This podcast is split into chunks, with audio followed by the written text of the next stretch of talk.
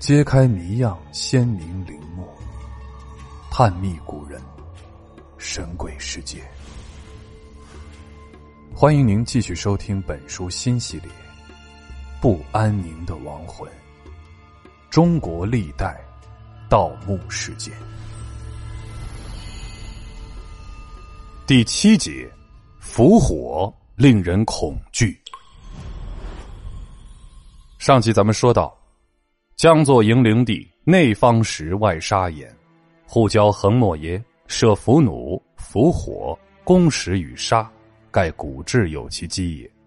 这段话中透露出，古墓中的伏火是古人防盗墓设计的传统手段之一。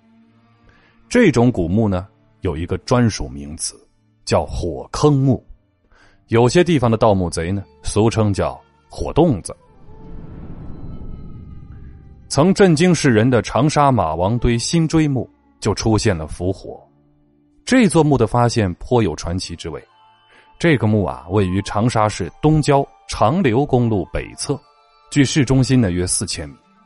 据地方志记载，此处是五代时期楚王马殷家族的墓地，故名马王堆。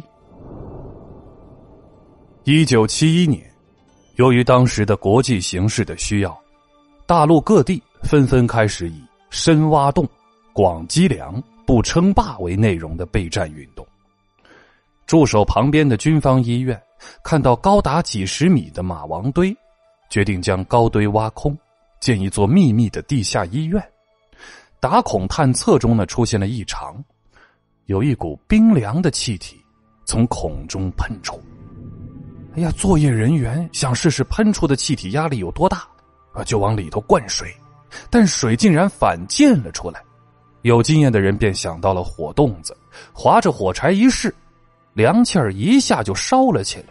哦，推测这下面有未经盗掘的古墓。作业部队呢，及时将这异常情况报告了湖南省博物馆。一九七二年，考古专家对此墓进行了全面的发掘。两千年前啊，那位叫辛追的。五十岁的夫人得以出现在现代人的面前。参与考古发掘的中国科学院考古研究所在事后的考古报告中记录了马王堆有火一事。伏火颇令盗墓者恐惧，不小心就会被烧死。在古代，这样的墓不少见。但古墓中的伏火到底是不是反盗设计？嗯，学术界却存有争议的。有研究者认为，这是有机物在缺氧的封闭环境分解了，分解成为可燃的沼气所致。实际上，并不能如此断定。或许古人呢已经发现此原理，才有意在墓中置放有可分解的物质。墓中有无伏火？成为盗墓者判断古墓是否被前辈盗过的经验之一。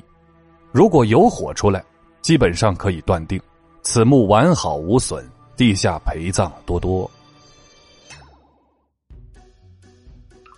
别信男人的誓言，青梅竹马也可以是怨妇渣男。皇后竟擅长挖地道，她究竟和谁密会呢？死亡预警啊！秦始皇究竟是死于肺炎？还是癫痫嘿嘿，跟我一起穿越吧！更多精彩都在这本书里哦！欢迎您的订阅转发，我是椰子先生，欢迎您跟我一起探索历史。趣味链接啊，来说说这个马王堆汉墓。马王堆汉墓是西汉初期的长沙国丞相。代侯立苍及其家属的墓葬，这墓葬内的随葬品丰富，共出土丝织品、帛书、帛画、漆器、陶器、竹简、印章、封泥、竹木器、农畜产品、中草药等遗物三千余件。这当中有一件素纱禅衣，轻若烟雾，薄如蝉翼。该衣长一点二八米。且有长袖，重量仅四十九克。织造技巧之高超，真是天工巧夺。出土的帛画是中国现存最早的描写当时现实生活的大型作品。最神奇的是呢，墓葬中还出土了一具保存完好的女尸遗具，以及方剂书籍帛书五十二病方。